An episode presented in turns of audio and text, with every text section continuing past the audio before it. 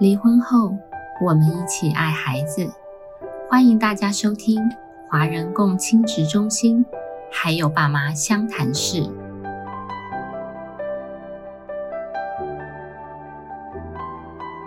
各位听众，大家好，我是今天的主持人黄心理师。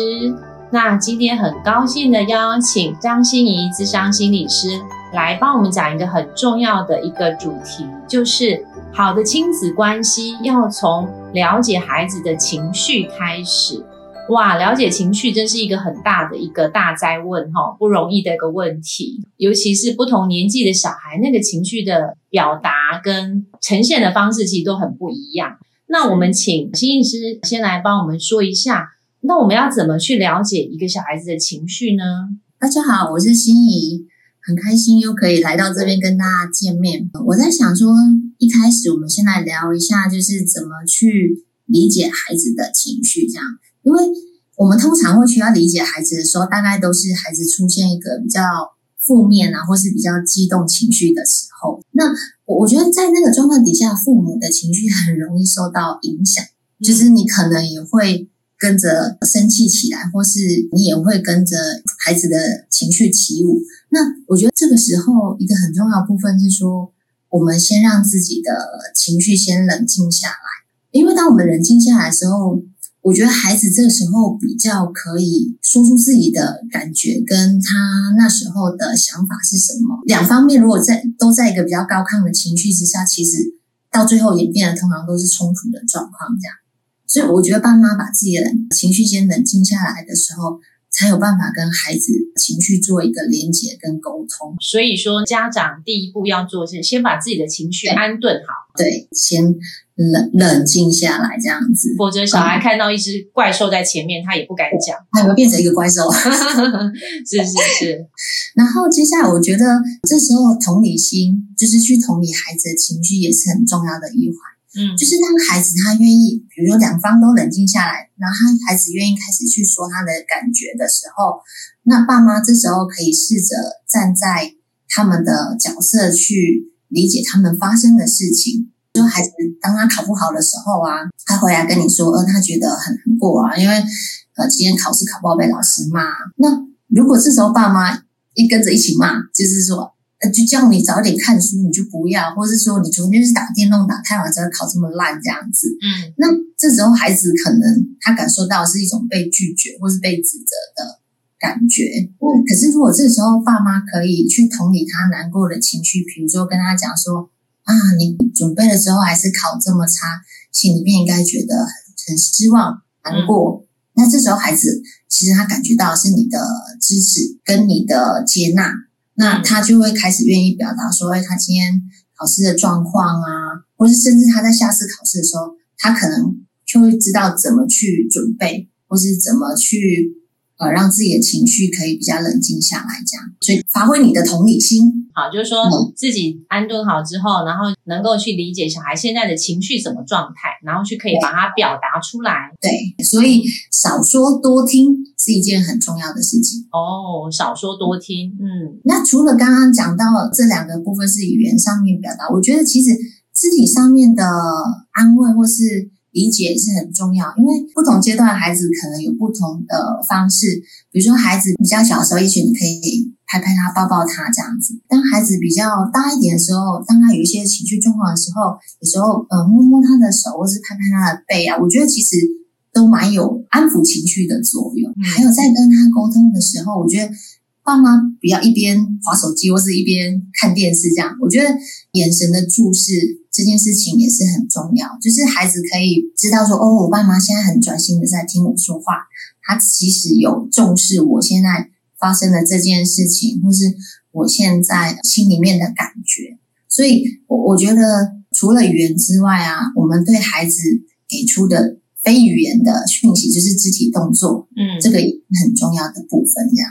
所以，如果还没有办法去同理他。做不到同理，但是至少你在肢体上能够跟他亲近，能够专心听他说，哦，好像也是一个很重要的一个方式哈。我我们不要以为那个大孩子不需要这个部分，我发现这个部分用在比较大的孩子也蛮受用的，就是您那手贴上去的时候，好像有一种魔力，他就冷静下来了。那为什么就是父母亲为什么要学习理解孩子的情绪啊？嗯，这样到底可以带来什么样的好处呢？就像我们刚刚说，如果我们没办法理解孩子的情绪的时候，两个就是变成硬碰硬的状况，你生气我也生气，嗯，然后两两个其实到到最后产生都是冲突，或是甚至关系就是越来越疏离的状况。可是如果这时候，我觉得有时候你去理解孩子的情绪是第一个好处，我觉得就是让孩子可以冷静下来，因为有时候孩子他其实自己情绪来的时候，他没办法控制，然后他其实。我们可以想象，因为孩子其实可能他自己也不想要有这么糟的情绪，或是这么激动的情绪。嗯，那他自己没办法控制下来的时候，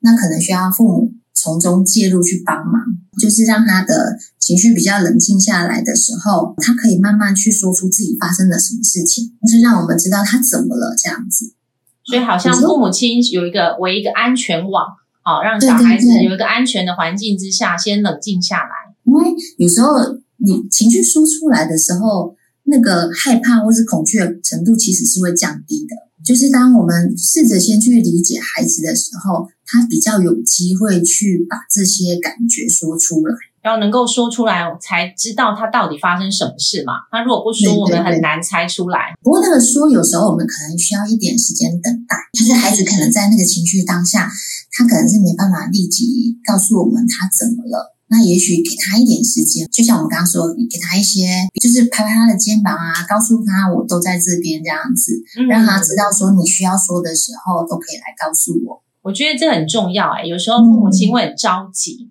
看见小孩受苦哈、难过，对都对对对希望赶快去解决他，然后就不说的时候，就反而更生气。哦，对你你为什么不告诉我呢？到底发生什么事情？哦、只会哭都不讲，对，然后哭有什么用呢？哦，又不能解决问题。哦，好像说给小孩一些时间冷静等待，好像其实也是给我们大人一个等待。对你你自己好像也要按耐住你那个焦虑的心情的。对，而且有时候你你那个让孩子说出他的情绪之后，他其实有时候那刚说了讲完之后，那个情绪就开始降低，而且嗯，我觉得他那时候可能可以自己想出一些解决的方式。哦，对，但他冷静下来，他其实可以慢慢想说，哎，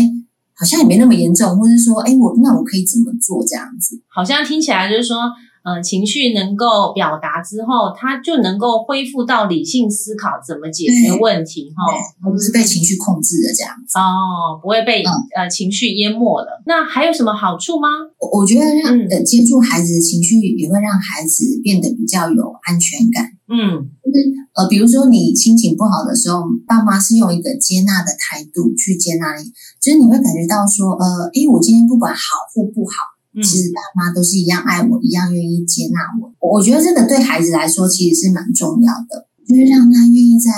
一个安全的关系里面去表达他的感觉啊，或是他的想法。我觉得这个可以，甚至可以，他可以慢慢以后类推到自己的人际关系里面，或是大家跟他将来的亲密关系里面。我觉得那个表达需求都是很重要的一环。所以其实我们在成人或是青少年的时候，有发现嗯小孩子有些不太敢能够说出自己的需求，对因为害怕对对对害怕冲突啊，害怕嗯对方的情绪反应等等的。对对对，因为说出来可能是没效，或是被骂的，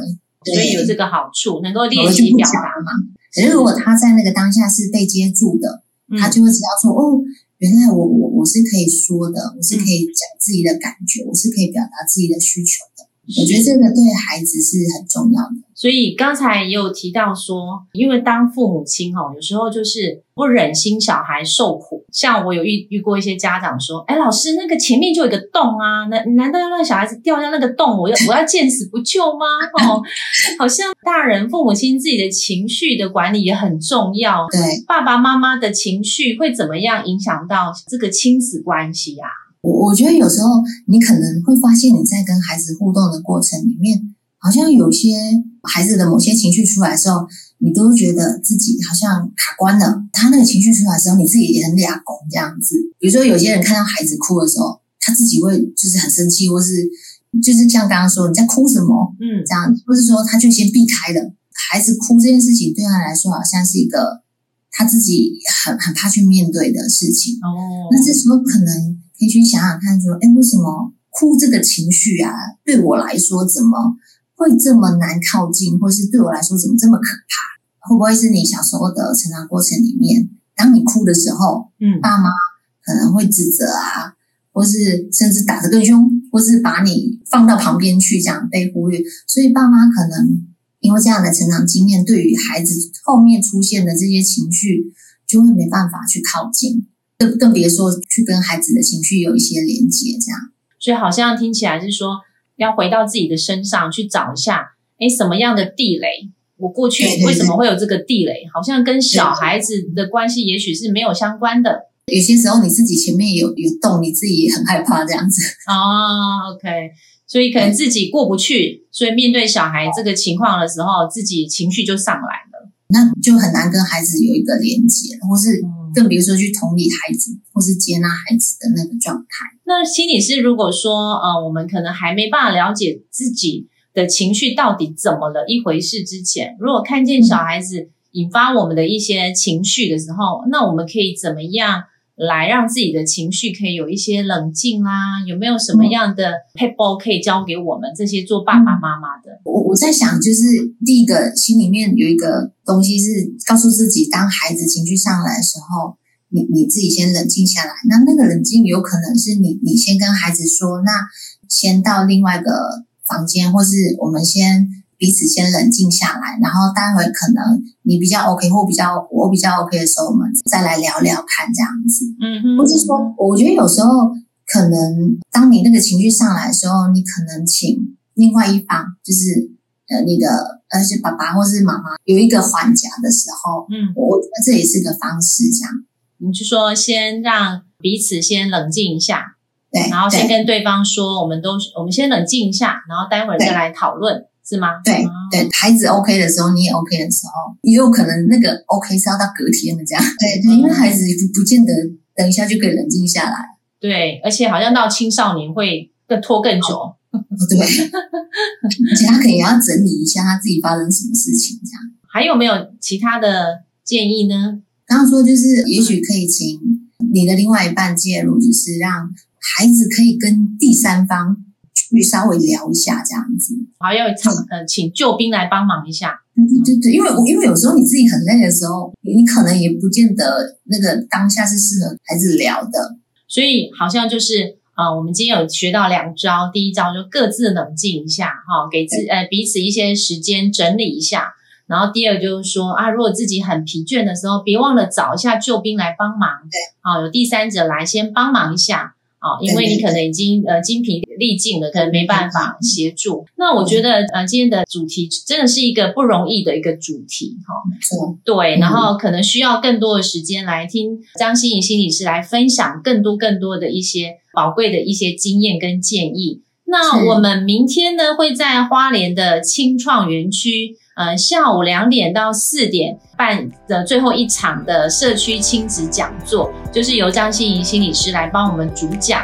然后对于这个主题，你你想要了解更多的讯息呢，欢迎踊跃的报名参加。那全程参与的会有一些小礼物。那最后我们谢谢呃心怡心理师参与，那我们就到时候讲座那一天见喽。大家就明天见喽，好，谢谢，拜拜谢。谢，拜拜。